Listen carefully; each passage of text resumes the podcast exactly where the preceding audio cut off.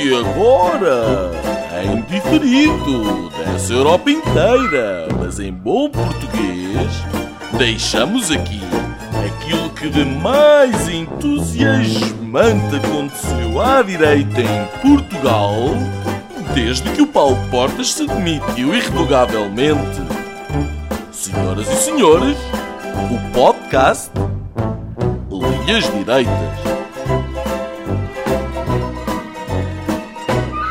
Olá, bem-vindos uh, a mais um Linhas Direitas, um podcast extraordinário em tempos banais, ou então ao contrário. Este é um último episódio antes de irmos para férias, não se preocupem, voltamos em setembro, depois da festa do Avante. Uh, esta semana vamos falar do acordo europeu uh, e da tal bazuca para a economia nacional e depois vamos falar do Estado da Nação como segundo tema. Uh, para isto juntam-se à volta desta mesa virtual o Gonçalo Doroteia Cevada, o Nuno Lebreiro e eu, Afonso Vaz Pinto. Uh, e falamos para este vasto auditório e a quem agradecemos o download e o tempo dedicado. Antes dos temas principais, esta semana o Futebol Clube de Porto foi homologado como campeão de futebol de Portugal.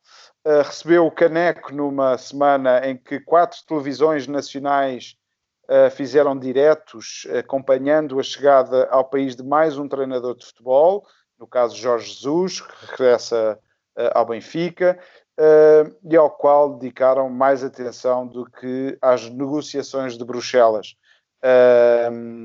Em modo de verão e de guerra de audiências, a TVI lançou uma OPA à Sodona Cristina Ferreira, outro regresso a casa, como o de Jorge Jesus. o negócio ficou pelos 2 milhões e tal de euros, eh, pode chegar a mais, uh, e a TVI recebeu, uh, lembremos, de, de, daqueles 3 milhões e tal em publicidade do Estado uh, para ajudar na, na, pandemia. Como dizia o outro, é fazer as, as contas. ontem, o Parlamento Português decidiu, por maioria do Partido Socialista e do Partido Social Democrata, limitar a democracia e o escrutínio público, decretando o fim dos debates quinzenais com a presença do Primeiro-Ministro na Assembleia da República, uma medida, diríamos, antidemocrática uh, e já cheirar a Bloco Central, como diria o Nuno Lebreiro. Uh, o, o, plano Costa uh, Silva foi apresentado publicamente, com pompa e circunstância, mais Estado e, portanto, mais clientes e clientela, e duas grandes medidas de futuro e até estratégicas. O para-ministro, e aqui o para é de paraquedista, uh, propõe um TGV e um novo aeroporto. Isto, claro, está com o dinheiro dos contribuintes portugueses e com o dinheiro dos contribuintes holandeses, belgas, suecos, franceses, alemães e mais uns quantos. Posto isto, uh, aconteceram muito mais coisas, uh, como a vénia, do, do primeiro-ministro António Costa ao primeiro-ministro holandês, ou os sapatos e as máscaras com cortiça, uh, mas não podemos ficar aqui às voltas muito mais tempo, por isso vamos, vamos aos temas. Uh, se estiverem de acordo, uh, um, vamos começar pelo Conselho Europeu e a bazucada. Ao fim de cinco dias de negociações presenciais, já não em teletrabalho, os líderes europeus chegaram a acordo no Conselho Europeu desta semana.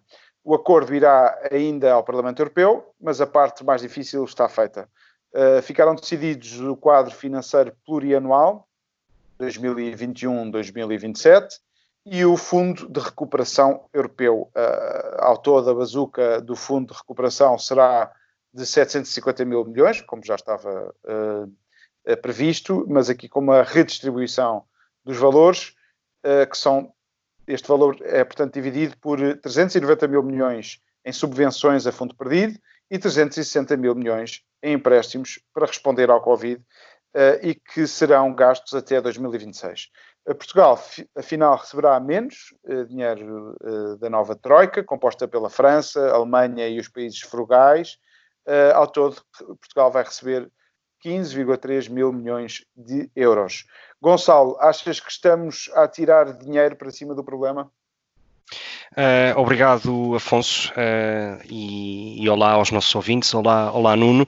Um, eu, eu, acho que a solução que foi encontrada foi eh, verdadeiramente uma boa solução, um, por dois motivos. Por um lado, por uma questão de sobrevivência política, ou de quase justificação política da existência da União Europeia. Um, seria um fracasso não existir uma resposta por parte da União Europeia a este problema e a esta crise económica uh, como consequência da pandemia. Um, e, portanto, acho que a solução encontrada foi positiva. Um, creio que uh, as supostas posições extremadas que existiam de um lado um, da Holanda e do outro lado, enfim, uh, da Itália e da Espanha, seriam provavelmente os países mais exigentes, um, se encontraram num, num meio termo uh, e, e, acho que a solução encontrada foi positiva.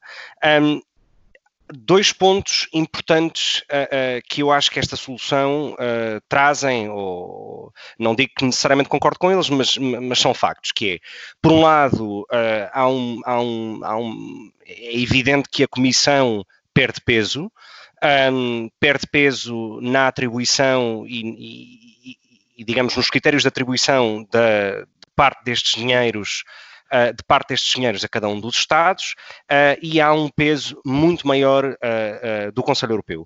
Esta, aliás, era uma das reivindicações de países, digamos, dos frugais. Um, com a Holanda à cabeça, que exigia isso e que verdadeiramente eu acho que é um ponto positivo, ou seja, eu em programas anteriores eh, fui bastante crítico em relação à posição da Holanda, uh, mas acho que neste ponto tem, tem sentido. Porquê? Uh, porque já que vamos dar muito dinheiro e muito dinheiro a fundo perdido aos Estados, a todos os Estados, então é importante que se cumpram algumas regras. E que se cumpram algumas regras, nomeadamente em matéria de onde e como utilizar esses fundos. E, portanto, se a Holanda, uh, uh, de bom grado, dá esse dinheiro, ou de menor bom grado, mas enfim, na prática, dá esse dinheiro ou contribui para dar esse dinheiro, então que também tenha uma palavra a dizer onde é que esse dinheiro é utilizado. Um, e, portanto, há um peso maior do Conselho.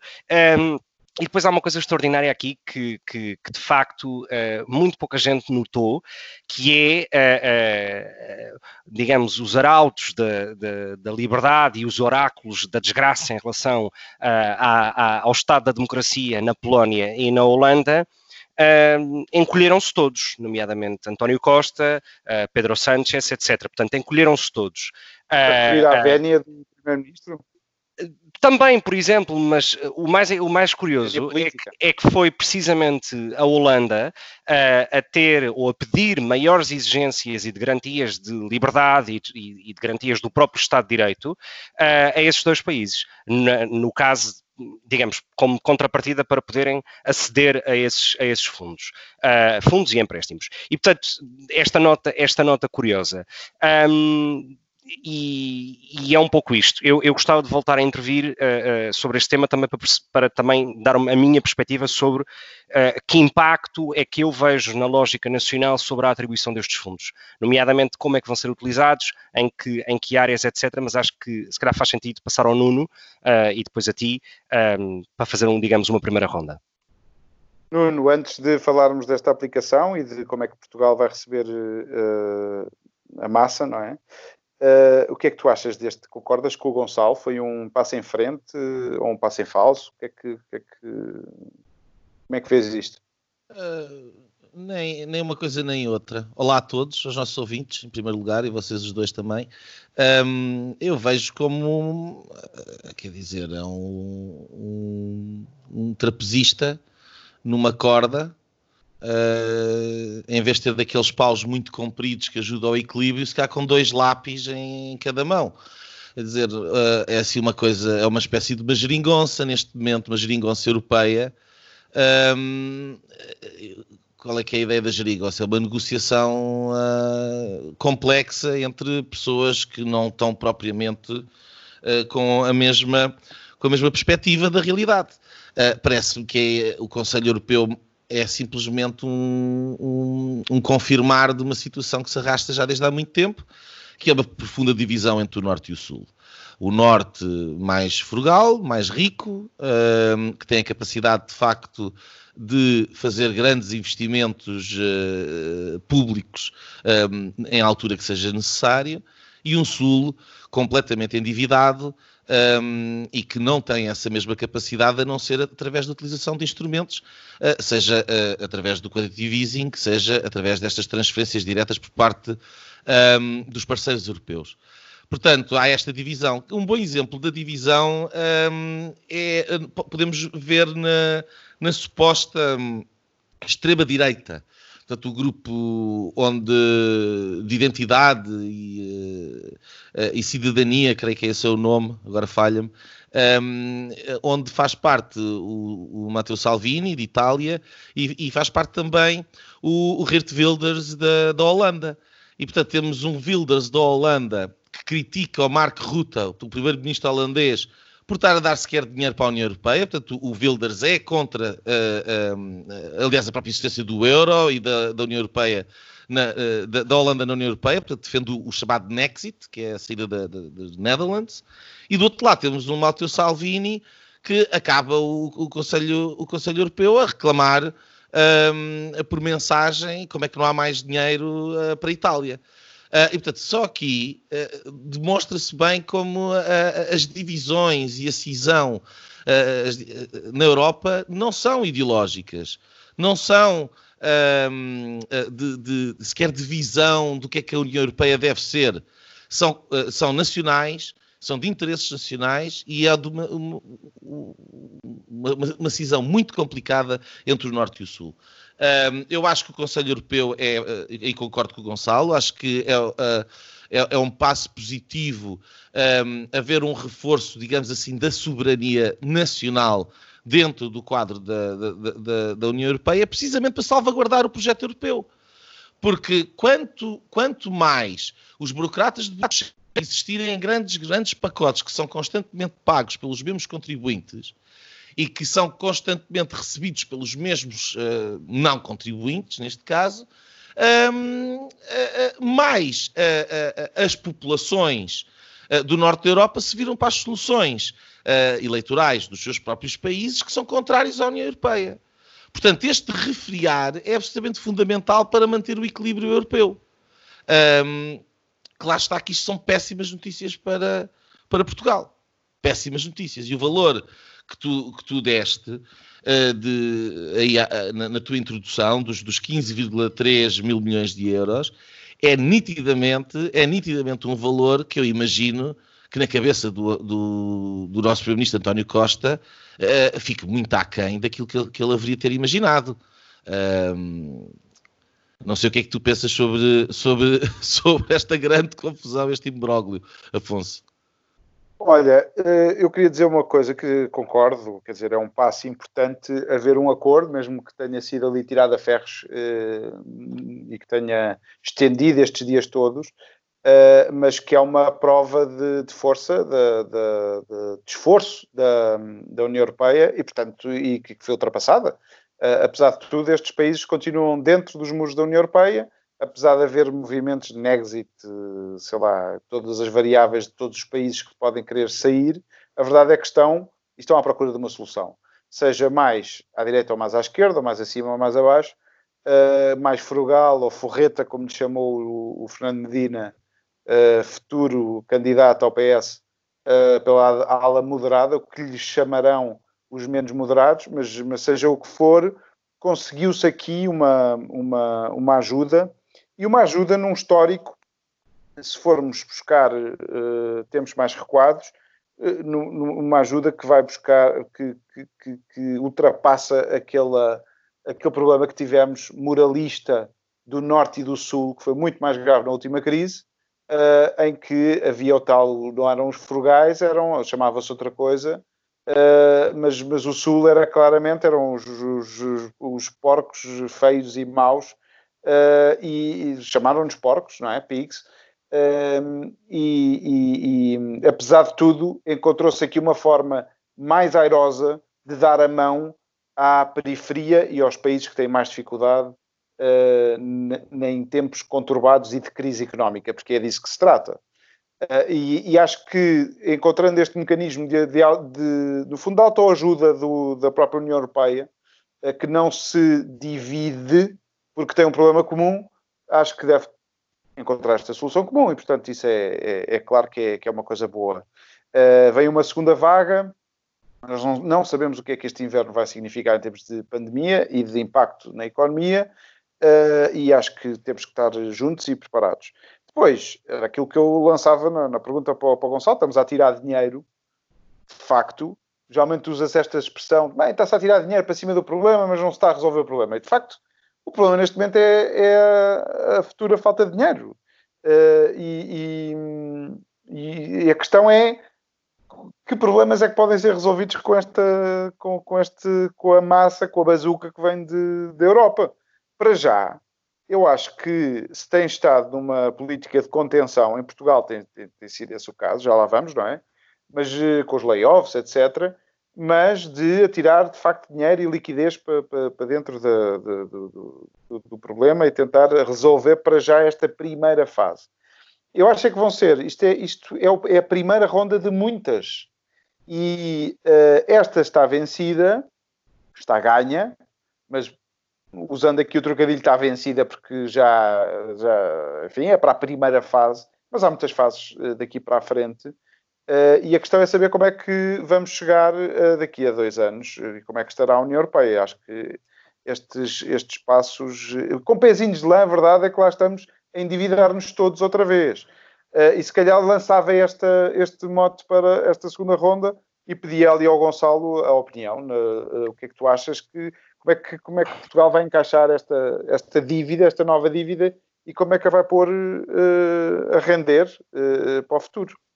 Se me permites, uh, uh, se me permites antes de responder essa questão, porque um, é, é, bastante pertinente, eu queria só fazer dois comentários prévios, ainda sobre a situação uh, e o tabuleiro europeu, digamos que é, num espaço de um mês, um, vimos, nós estávamos habituados uh, durante muitos anos uh, a que uh, a Holanda de 2020 fosse sempre representada pelo Reino Unido.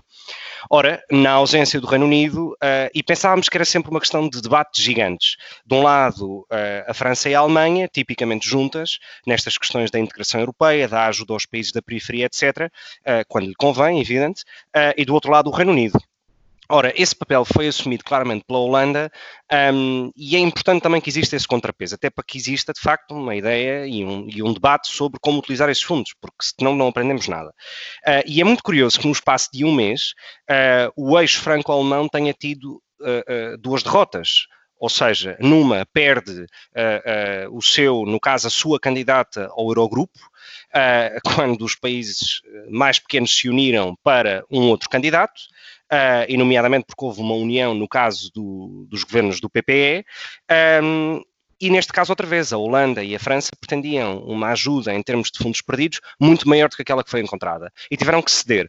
E, portanto, uh, acho que isto dá para ensinar que, mais do que a dimensão dos países, tem que ver com a sua posição orçamental e financeira que lhes permite ou não negociar. E é um pouco aquilo que o Nuno dizia há pouco, que é, obviamente, se um país rico o é, tem uma margem negocial muito diferente daquele que não está nessa posição.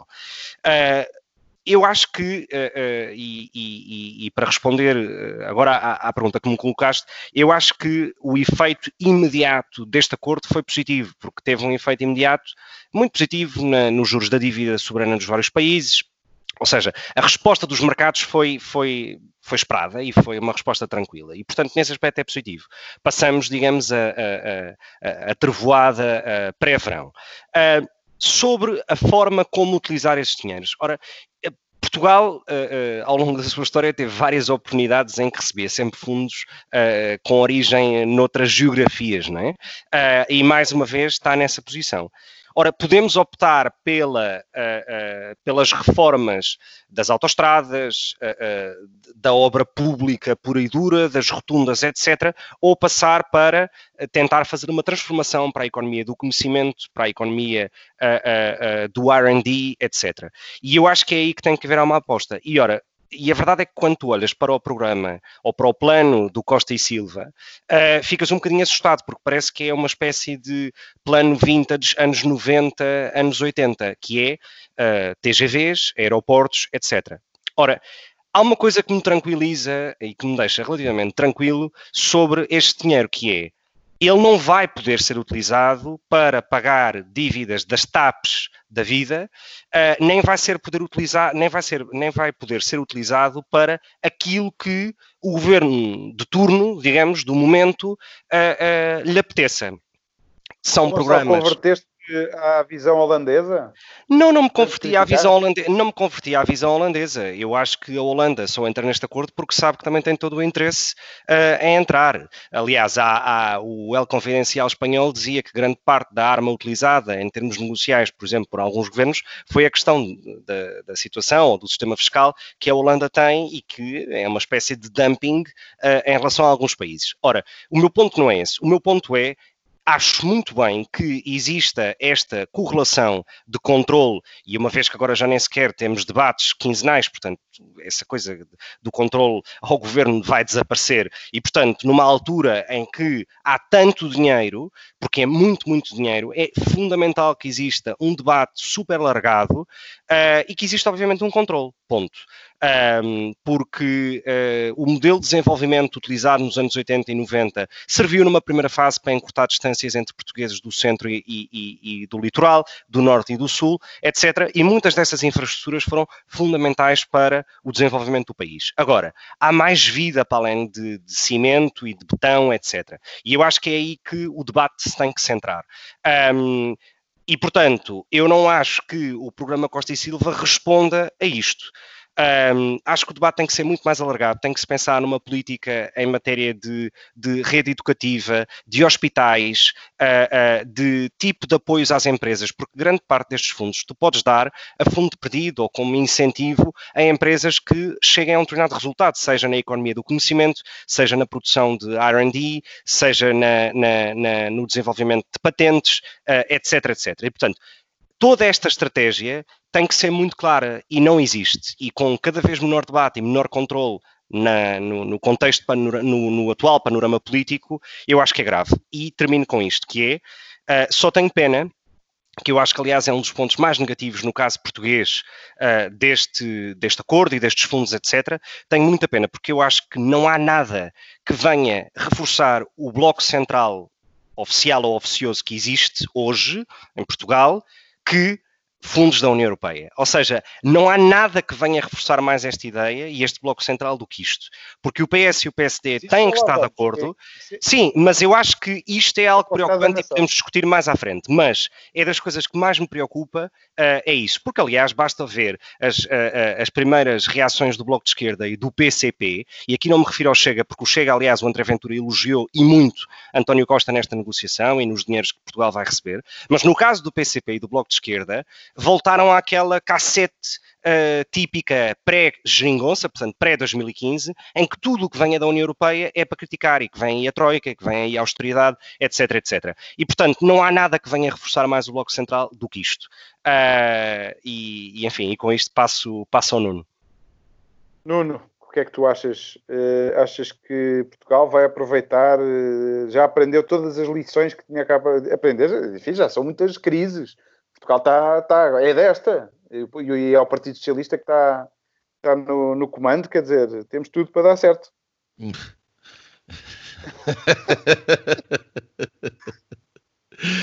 Sobra o riso, não é? Um, não, isto, isto uh, é, é muito mau. Uh, há aqui várias, há várias dimensões que eu se calhar gostaria, ainda um bocadinho a dimensão europeia, um, eu não partilho do, do, otimismo do Afonso. Um, nós, nós temos uma temos uma União Europeia de facto com, sem liderança política. Um, a Merkel está de saída. sai, mas nunca, nunca sai. A sucessora já saiu antes dela própria sair. Um, e, uh, uh, e, portanto, uh, há aqui tempos sombrios, porque um, há, há, também a própria, a própria situação um, financeira a nível internacional. Nós temos neste momento uma Fed que imprime dinheiro, dinheiro, dinheiro e está a comprar títulos na Bolsa. Um, nós vivemos tempos completamente extraordinários em que a economia real afunda-se e uh, os mercados bolsistas estão em máximos históricos. Um, ninguém sabe o que é que vai acontecer. Uh, os artigos sobre a possibilidade de regresso a um padrão ouro, um, o conflito entre uh, China e Estados Unidos, tudo isto uh, uh, faz adivinhar que vivemos ainda tempos de bonança antes de uma enorme tempestade.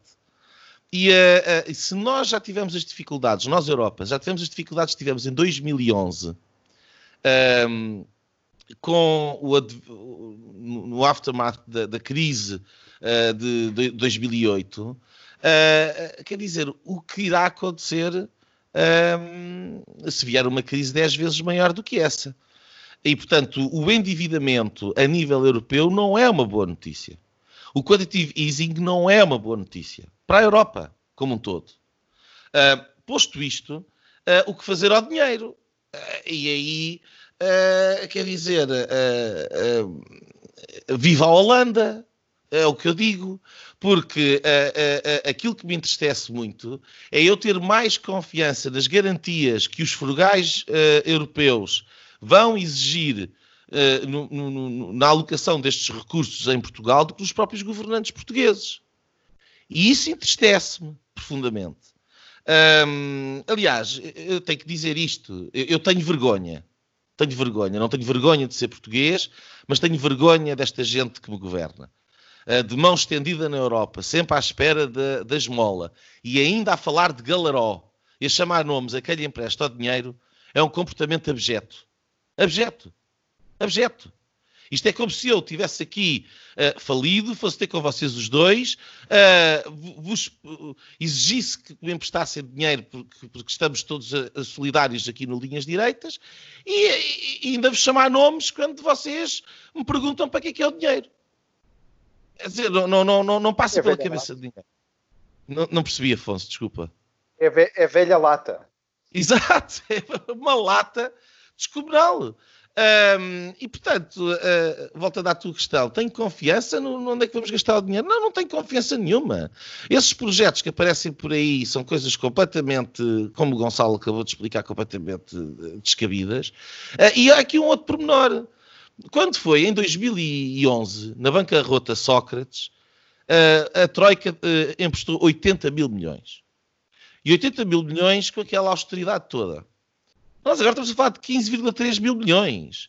E a crise económica que nós vamos ter e o estado em que está a nossa economia é muito pior do que aquilo que estava em 2011. Portanto, nós temos, vamos ter menos dinheiro para problemas muito mais graves.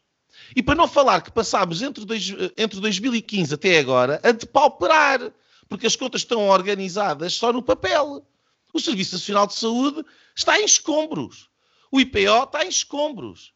Uh, uh, os meios, o investimento público é o menor de 40 anos. os próprios investimentos que são feitos em parceria com fundos da União Europeia não são feitos em Portugal, porque Portugal não tem os 25% que tem, que tem que colocar. Portanto, Achas que é este plano vintage que vai, vai ajudar? Não, não acho nada. Acho que isto é tudo, uh, é tudo uma treta, porque não, vai -se fazer, não se vai fazer rigorosamente nada desse plano, porque não vai haver dinheiro. E estes 15,3 mil milhões não servem para, para, para, para isso, certamente. E, e, vamos continuar dependentes do quantitative easing, enquanto durar a festa. E assim que apertarem as condições internacionais e puder não haver as condições de quantitative easing a nível europeu, eu não faço a mínima ideia o que é que vai acontecer. É, infelizmente, eu só vejo nuvens muito, muito, muito escuras, como os cascalenses dizem para, para lá da, da Serra de Sintra. Quer dizer, é, são nuvens muito escuras que estão no horizonte. Uh, eu, eu, eu tu, tu, tu, deixaste a coisa exatamente num ponto que eu ia, que eu ia apanhar, Uh, que é, eu olho para estes 15 mil milhões, e tudo bem, uh, é, é, uma dívida mais barata do que aquela que poderemos vir a ter noutras condições, mas ainda bem que os holandeses, já disse isto há meses, sou laranja em todas estas questões, quase como uma espécie de ISO 9001 de certificado que o dinheiro que chega cá não vai para, para aquilo que é costume. Mas, eh, e portanto, ah, acho que é, um, é um, dos lados positivos que nós temos tido nos últimos anos da, na União Europeia, porque há aqui um check and balance que, que muitas vezes nós não conseguimos. Nós, de facto, temos alguma dificuldade em governar-nos e, e, e em, em, enfim, em, em, não ir ao charco de tempos a tempos. Mesmo com estas ajudas todas, vamos ao charco. Um, e, e, portanto, eu olho para, para estes 15 mil milhões e eu começo a, pegar aqui na, na, no bloco de notas ou na, na, na calculadora e começo a pensar, layoffs, dinheiro para layoffs, porque o layoff agora foi estendido uh, até, até, até, até dar. E portanto vamos continuar com a máquina, com, com o doente ligado à máquina. Uh, e o doente são as várias empresas e as pessoas que ainda têm algum uh, emprego em Portugal. Subsídio de desemprego. Eu não sei se viram, a União Europeia, desculpem, a Madeira tem 45% da, da população ativa em layoff ou a receber subsídio de desemprego. É metade uh, da população ativa. Uh, depois, ajuda à banca. Nós vemos que é o, o, próximo problema. O problema é o tal das nuvens por trás da Serra de Sintra. Uh, depois, a TAP, entrada, e claro que a TAP não vai entrar nestes 15 mil milhões. Mas onde é que vamos buscar o dinheiro para a TAP? Onde é que vamos, onde é que, enfim, a quantidade de dinheiro que nós vamos precisar aqui em Portugal, eu não vejo outra coisa senão uma. E, e, e o meu lado positivo era: isto aqui é uma troika disfarçada. É a nova troika. É França, o eixo alemão, França, Alemanha e os frugais. Uh, que estão agora já a impor um bocado o ritmo desta nova troika. É uma troika versão uh, soft vamos ter a versão hard, que já vai ser com o FMI, com o Banco Mundial, provavelmente daqui a dois anos, ou daqui a um ano e meio, ou quando for.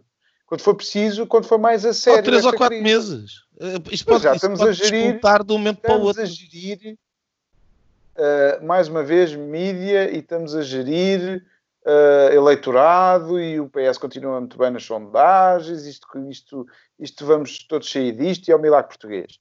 Uh, quando a realidade uh, bater, uh, se calhar a coisa vai ser, vai mas, ser outra. Mas sabes que eu acho, deixa-me só dizer uma coisa, sabes que, que o José Miguel Judice dizia isto ontem na, na SIC Notícias e eu acho que ele tem razão que é, o PS garantiu que consegue manter-se no poder até 2027.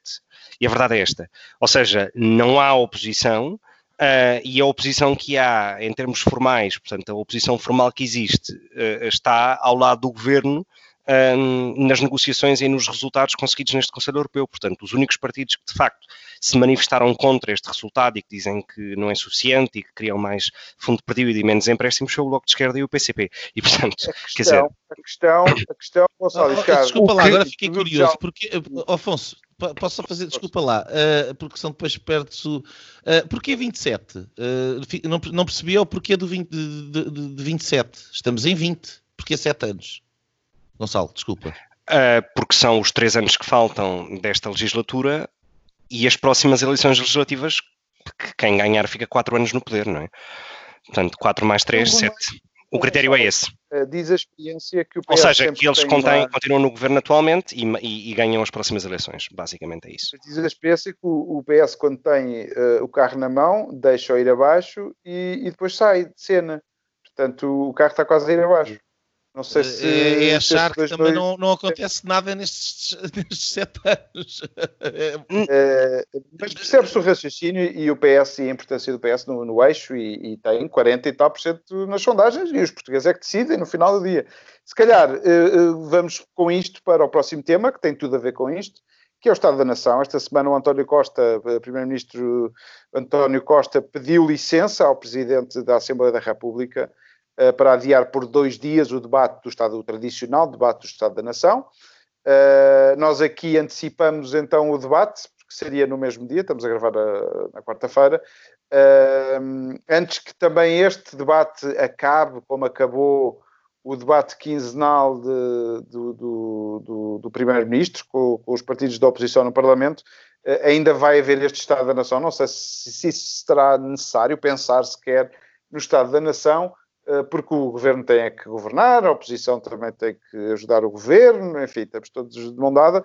Uh, lanço agora uh, para o, o, o, Nuno Lebreiro, se calhar com este, com este tema deste uh, Portugal até 2027 com um Partido Socialista ou não, o que é que, que como é que tu vês o Estado da Nação, Nuno Lebreiro? Eu, Imagino que mal, mas pronto. Já uh, da, economia, da economia as coisas estão muito más e as, as, nuvens vêm na Serra de Sintra. A nível do Estado da Nação, uh, eu diria que uh, estamos num, com uma tempestade. somos aqueles bonecos animados que andam com aquela nuvem cheia de raios e, e coriscos em cima da cabeça. Uh, é pelo menos assim que eu me sinto. Como a trovada desta semana, que assolou aqui Lisboa e a Zona Centro, não sei se aí para o Alentejo. Aqui também, aqui também, nunca tinha visto uh, de todo lado, foi, foi interessante. Lembrou-me uh, Eu estou aqui, aqui em cima, foi um espetáculo que é bonito de se ver, e eu imagino que os deuses se riam bastante com a, o circo português, e quem nos queira mal ri-se garantidamente muito. Uh, agora, Uh, eu, eu, mais do que o Estado do, do, da nação, eh, eu, diria, eu, eu, gostaria de falar, se calhar, do Estado da democracia. O Estado da democracia uh, é, em Portugal, uh, muito grave. Portanto, apesar de nós formalmente continuarmos, obviamente, a ser uma democracia, o, o, o momento que nós atravessamos é profundamente antidemocrático. nós temos um, um, uma situação de colaboracionismo político entre a, a oposição alternativa, digamos assim, e a situação, portanto, corporizada nesta, neste bloco central uh, do Dr. Rui Rio com o, com o Partido Socialista. Uh, temos uma, um, uns órgãos de comunicação social que estão subsidiados diretamente pelo Estado, o que é gravíssimo.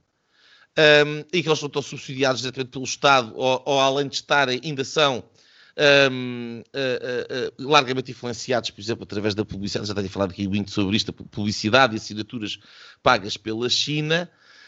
Um, temos um Presidente da República que é suposto ser um check and balance em relação à situação, que está completamente uh, casado uh, com a própria situação política.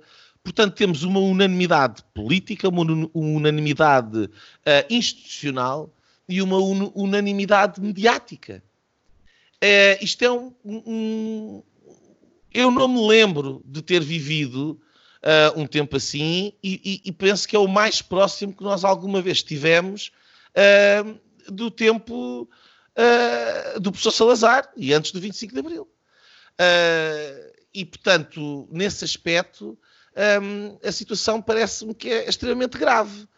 E, portanto, quando colocamos em cima disto uma crise económica sem precedentes, sem precedentes, um, num cenário de grande uh, instabilidade internacional e de crise uh, financeira internacional, um, eu temo muito pelo, pelo, pelo futuro.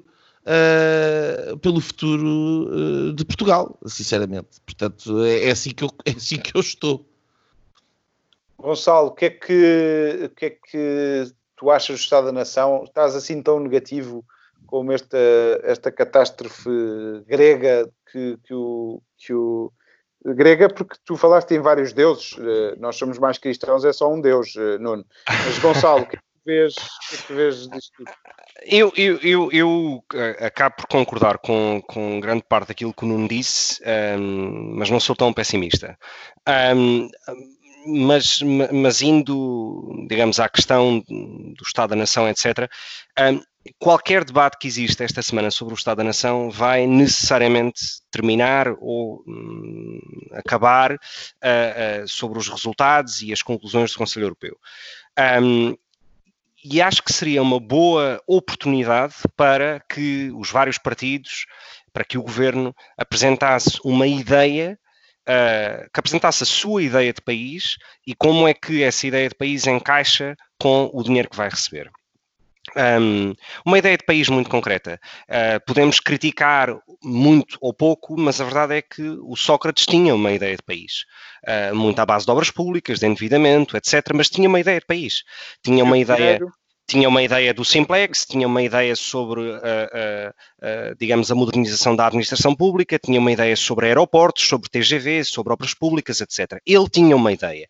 Criticado, digamos, criticável ou não, ele tinha uma ideia. Ora, eu acho que seria uma boa oportunidade para que o líder da oposição e o governo apresentassem a sua ideia de país.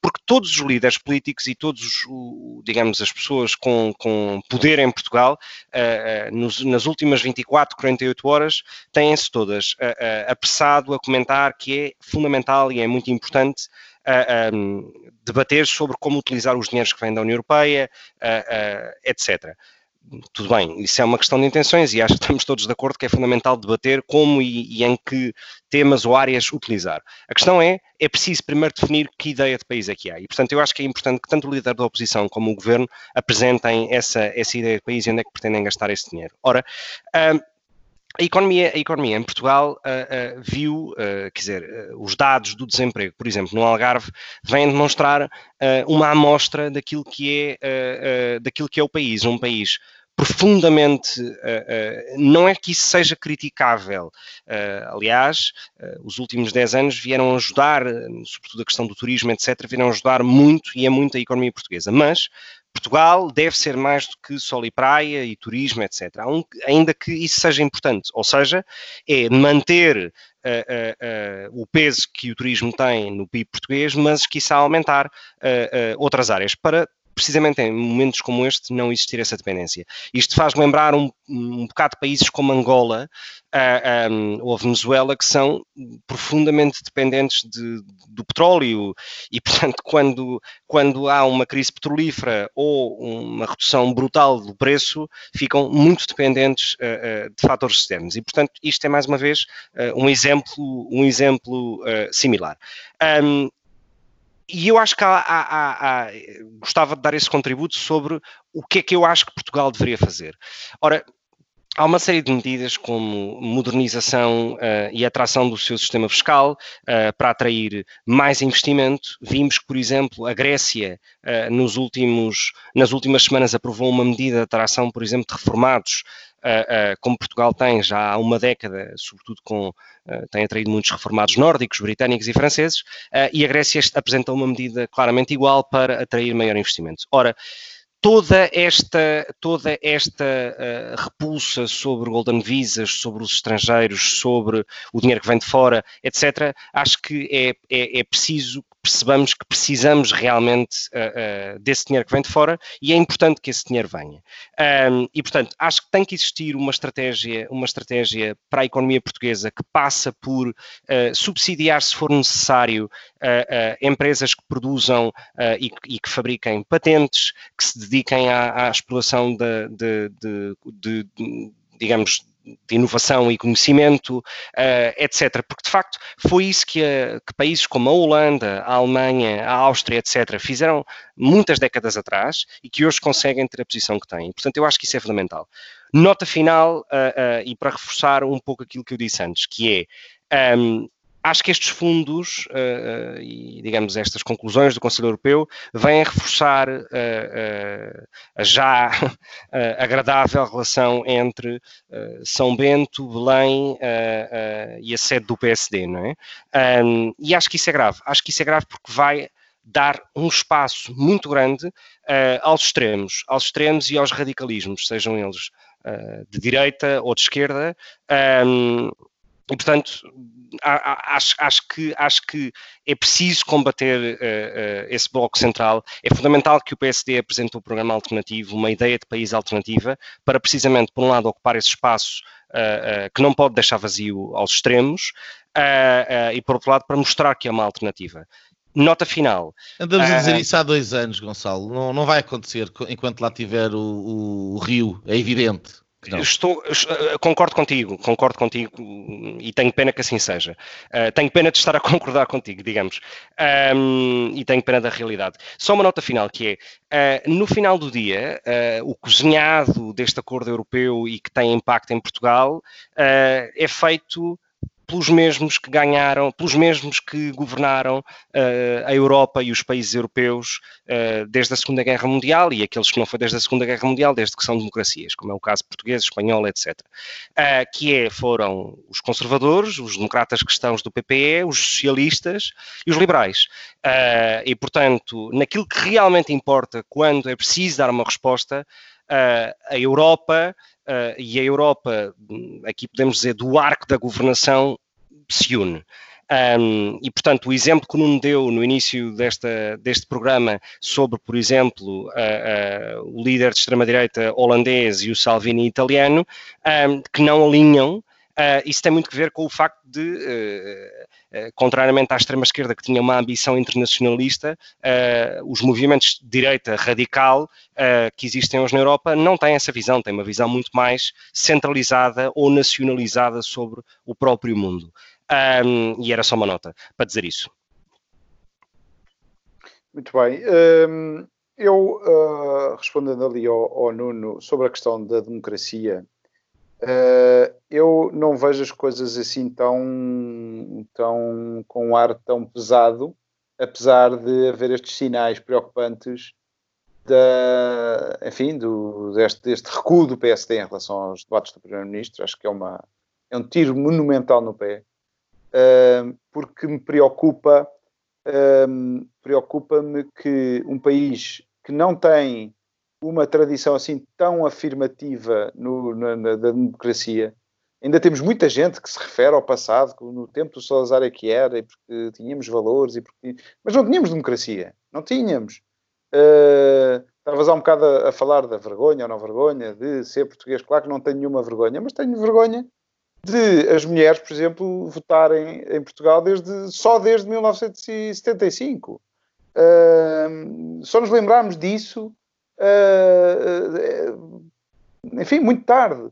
Uh, tivemos uma mulher a votar muito cedo, mas foi claramente furou, a, furou as regras, foi em, em 1911, e podemos nos ter inspirado para, para pôr esse direito, que é um direito fundamental, mas pronto, temos este, este algum, alguns problemas com a democracia. Com, Afonso, desculpa, mas eu não acho que isso seja, eu não acho que isso seja um exclusivo português. Acho que isso é um contexto da época. Há países que chegaram mais cedo e outros mais tarde, mas é não, verdade, não me mutilo com, com, com isso. Mas eh, temos de facto alguma, uh, alguma dificuldade uh, com a lei não escrita, com as tradições. Esta tradição que foi posta e que nem sequer é nossa, é muito baseada na inglesa, do, dos eh, debates quinzenais, era uma lei não escrita. É uma boa prática ter o governo a, a, responder eh, perante o Parlamento e até estava bastante cozido para que o governo uh, saísse sempre a falar a seguir à oposição e, portanto, e tínhamos também aquela, uma parte que, que, eu, a fazer mudanças eu tirava a intervenção do partido que está no poder porque era sempre um elogio e a resposta também era sempre autoelogiosa, era assim uma coisa meia uh, manhosa, uh, uh, que, que, era transversal a todos os partidos. Quando teve lá o Passos Coelho, era, era o, o líder da, da, da, bancada a fazer elogios ao Primeiro-Ministro. Não, não interessa, interessa é pôr o governo e o partido, se quiser responder com, com um deputado do, seu, responda, mas, mas ter esta, esta tradição que agora uh, é, é, basicamente uh, suprimida e não sei se alguém se vai lembrar de trazer outra vez de volta nos tempos mais próximos e tenho pena que assim seja, mas eu se vou agora para uma olhando muito friamente e acho que temos que olhar em tempos de crise temos que ser frios na análise se eu vou olhar para uma crise uh, que temos pela frente para ultrapassar eu tenho que fazer acordos entre PS e PSD. Eu prefiro um acordo PS-PSD e não estou a falar de Bloco Central, que é uma solução que eu detesto. Eh, acho que o PSD nunca deveria sequer pôr a hipótese de ter Bloco Central, a não ser em condições extraordinárias, como já houve no passado, em que é preciso, não sei, eu, eu não me lembro de nenhuma situação uh, uh, crítica, uh, a não ser, sei lá, uma guerra, para ter um governo esfiado por um primeiro-ministro do PS e um ministro do, do PSD, para, para, deixar aqui a linha bem clara que não é essa a solução que eu defendo. Mas eu prefiro ter soluções uh, a serem tomadas daqui para a frente entre o PS e com acordos do Parlamento com o PSD e orçamentos com o PSD, nem que seja com uma abstenção, e com duras críticas e com uma, uma oposição muito mais musculada do que, que tem sido até agora, que de facto tem sido uh, mais fraca e mais, uh, parece que atrapalhada e que não, não quer levantar ondas. Uh, mas, mas prefiro ter isso do que ter uma troika caseira com o PS ter acordos com o PCP e com o Bloco de Esquerda de coisas fundamentais como o dinheiro das pessoas. isso prefiro. E prefiro ter uma sociedade um bocadinho mais pacificada eventualmente adormecida, com certeza, somos muito adormecidos e somos pouco, pouco, debatemos pouco e temos uma, uma comunicação social que, apesar de tudo, eu não vejo assim tão maniatada como o, o Nuno estava, estava a dizer. Acho que, quer dizer, o, o, o peso no, no, no, no, da comunicação, o peso da China na comunicação social uh, uh, não é assim tão. Estás-te a referir a uma campanha que houve de uma empresa que é detida por chineses. A partir disso, para um maniatanço, já tivemos outras forças, como os angolanos, e acho que não, não acabaram por não, não maniatar assim de forma tão, tão, tão forte. E, e, a prova está a nesta... Parece, a mim parece bastante evidente na cobertura internacional dos mídias portugueses, mas isso são Sempre foi, oh Nuno, sempre foi, sempre olharam para os Estados Unidos. Mas eu gostava ainda de falar sobre, sobre este tema, Sim, antes de irmos bem. às linhas.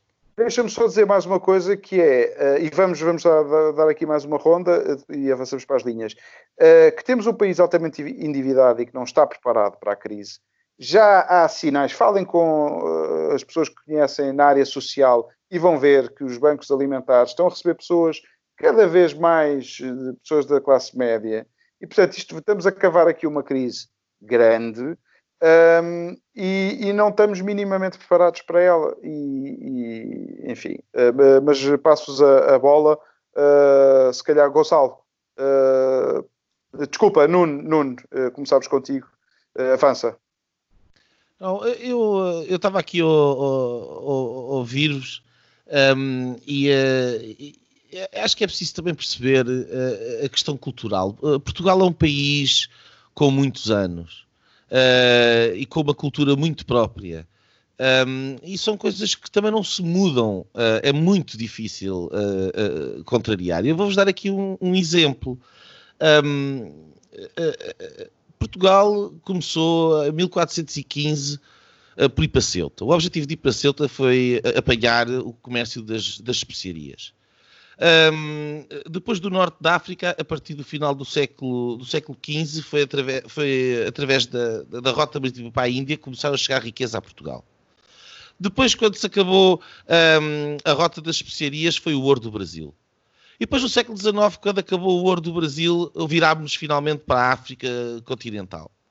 E depois a África continental acabou em 1974. Um, e, e, portanto, nós tivemos durante 500 anos habituados a, a receber de, dinheiro de fora. Um, e a, a, acaba o Império em, em, em 75 e nós, dois anos depois, estamos na bancarrota. e depois, uh, três ou quatro anos depois, estamos na bancarrota outra vez. E depois, a partir de 1986, entramos na União Europeia e cá volta outra vez a vir o dinheiro de fora. E as bancarrotas e quando, e, quando, e quando esse dinheiro começou a diminuir, começámos a recorrer à dívida pública. E, portanto, que aliás é uma coisa que, que basta ler o, o, ESA para se perceber que já vem também de, de, desde os últimos 200 anos. Portanto, nós estamos habituados a endividar-nos, estamos habituados a viver a, acima das nossas capacidades e estamos habituados a pagar a dívida com riquezas que vêm de fora. Ora, num país onde a riqueza vem de fora, e vem de fora há 500 anos, 500 anos. 500 anos. Num país onde a riqueza vem de fora, quem controla o portão de, de entrada da riqueza é rei e manda. E portanto é óbvio que num país onde, onde, onde o dinheiro para pagar uh, o que se faz a mais do que aquilo que se produz vem de fora, temos uma situação centralista. Que quem controla essa riqueza, que neste caso agora é o Estado, quer seja através da emissão de dívida, quer seja através da negociação com os parceiros europeus, é o Estado que distribui as prebendas. Portanto, temos uma solução centralista, estatista. E, e se temos uma solução eh, estatista e centralista, temos, temos estagnação económica, temos corrupção. Isso quer dizer que temos pobreza. E que, no fim, as crises pagam o mexilhão. Portanto, uh, nós podemos adorar a pílula como vocês queiram. Mas, uh, uh, além da situação conjuntural ser extremamente complicada, Uh, há aqui um, uma realidade cultural, histórica, absolutamente estrutural, que a justifica. E, portanto, não é fácil aparecer uma solução que, que, que, que altere este modus vivendi. Uh, Nuno, deixa-me só, deixa só acrescentar uh, dois, dois comentários muito rápidos a, a, isso que é. Eu não tenho, uh, eu não tenho uma visão fatalista de que de uma espécie quase de destino, não é? eu acho que podes claramente contrariar uma tendência. E se contrariares essa e podes contrariar essa tendência se existir, se, se, se digamos, se o enquadramento legal e legislativo uh, apresentado pelos governos a partir de hoje for um e não outro. Um, dados muito rápidos. De 74, de 1974 a 2019, o crescimento médio anual da riqueza em Portugal, portanto o PIB, a média do PIB foi 2.15. 2.15. Um, se eu vos disser que desde o início do século o crescimento médio é de 0,72, chegamos a uma conclusão que é grande, os grandes anos do crescimento foram anos imediatamente a grandes crises depois do, do próprio 25 de Abril.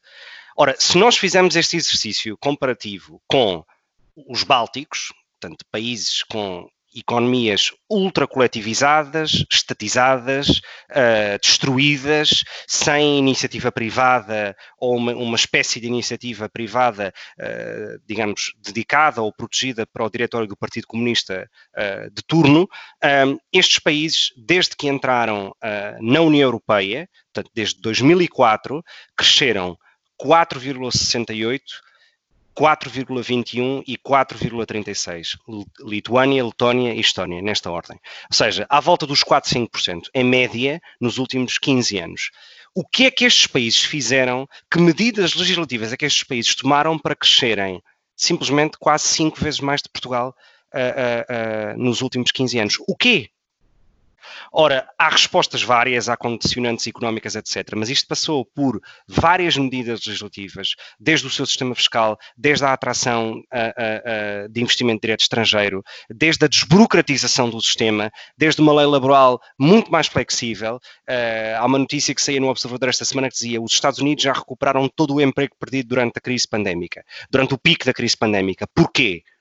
Quer dizer, eh, e, vão fazer esse estudo e grande parte da conclusão que dá é, pois, porque de facto os Estados Unidos têm um sistema uh, de contratação e despedimento muito mais rápido, logo muito mais flexível, logo muito menos uh, desemprego. Ou seja, isto para dizer o quê? Nós temos as ferramentas, basta é vontade. Uh, e eu acho que é este o debate e é esta a proposta que eu gostava de ter no líder da oposição. E infelizmente não existe. Uh, eu estava-vos a ouvir e a imagem que vinha outra vez do, do Matrix.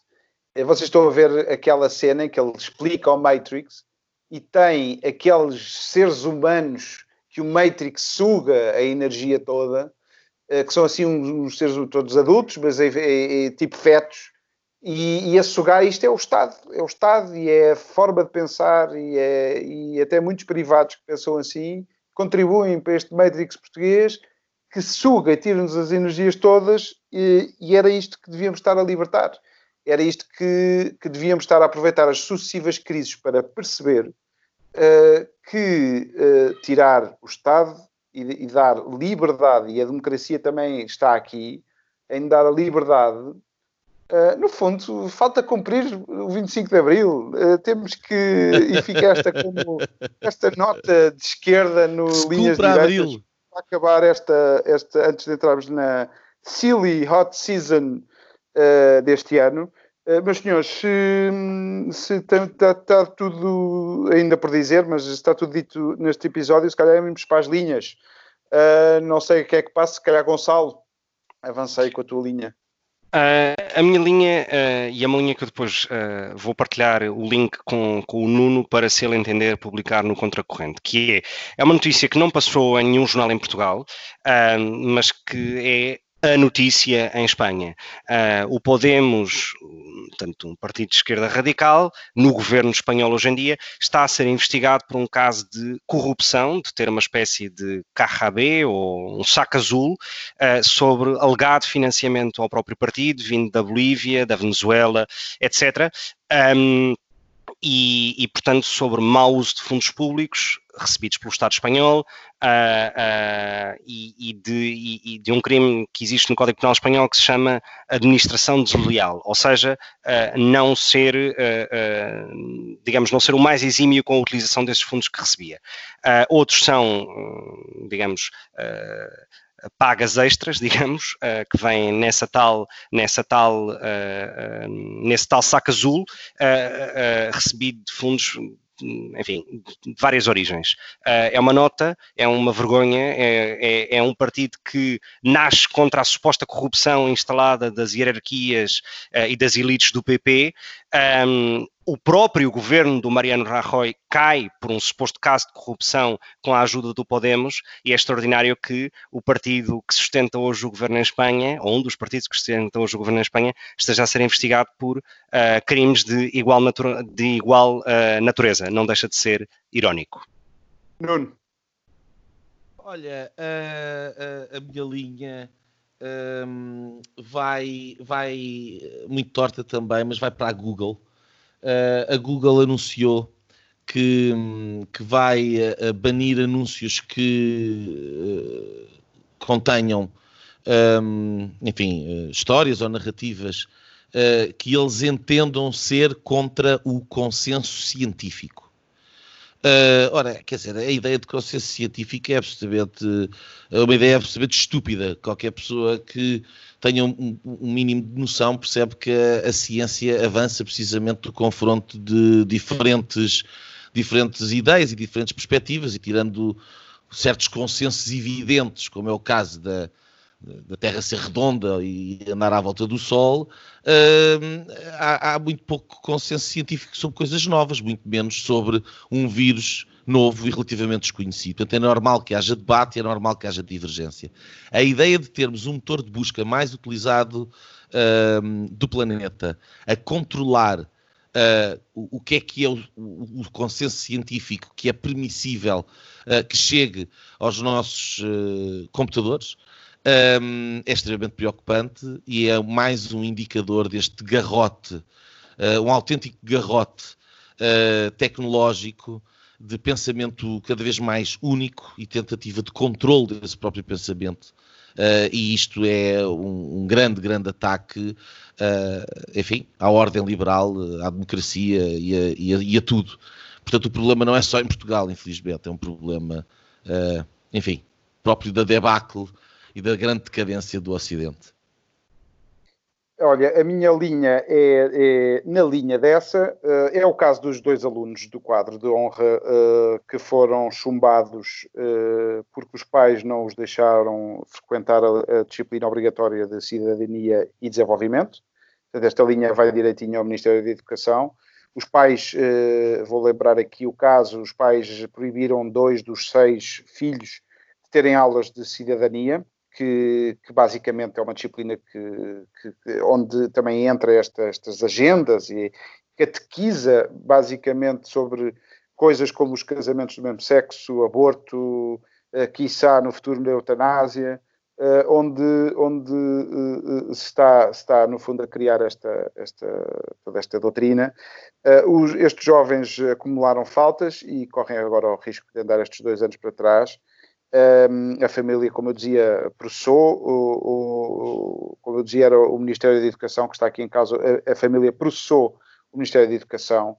Isto entra também, na, neste caso, da Google, mas também do discurso de ódio da internet, que ainda, ainda está por uh, regulamentar. E um, eu pergunto, se é o discurso de ódio, e se fosse o discurso do amor? Uh, o que é que, qual é o critério? Uh, vamos, uh, porque uh, o que é que vamos, o que é que vamos impor às pessoas que têm que dizer? Daqui a um bocado é isso. ou que isso, ou que isso demonstra é que, é que os pais mais pobres ou que não têm possibilidades para os filhos num colégio privado onde possam decidir claro. que tipo de educação é que querem ter, ficam claramente limitados na sua liberdade. Portanto, o velho debate do cheque-ensino.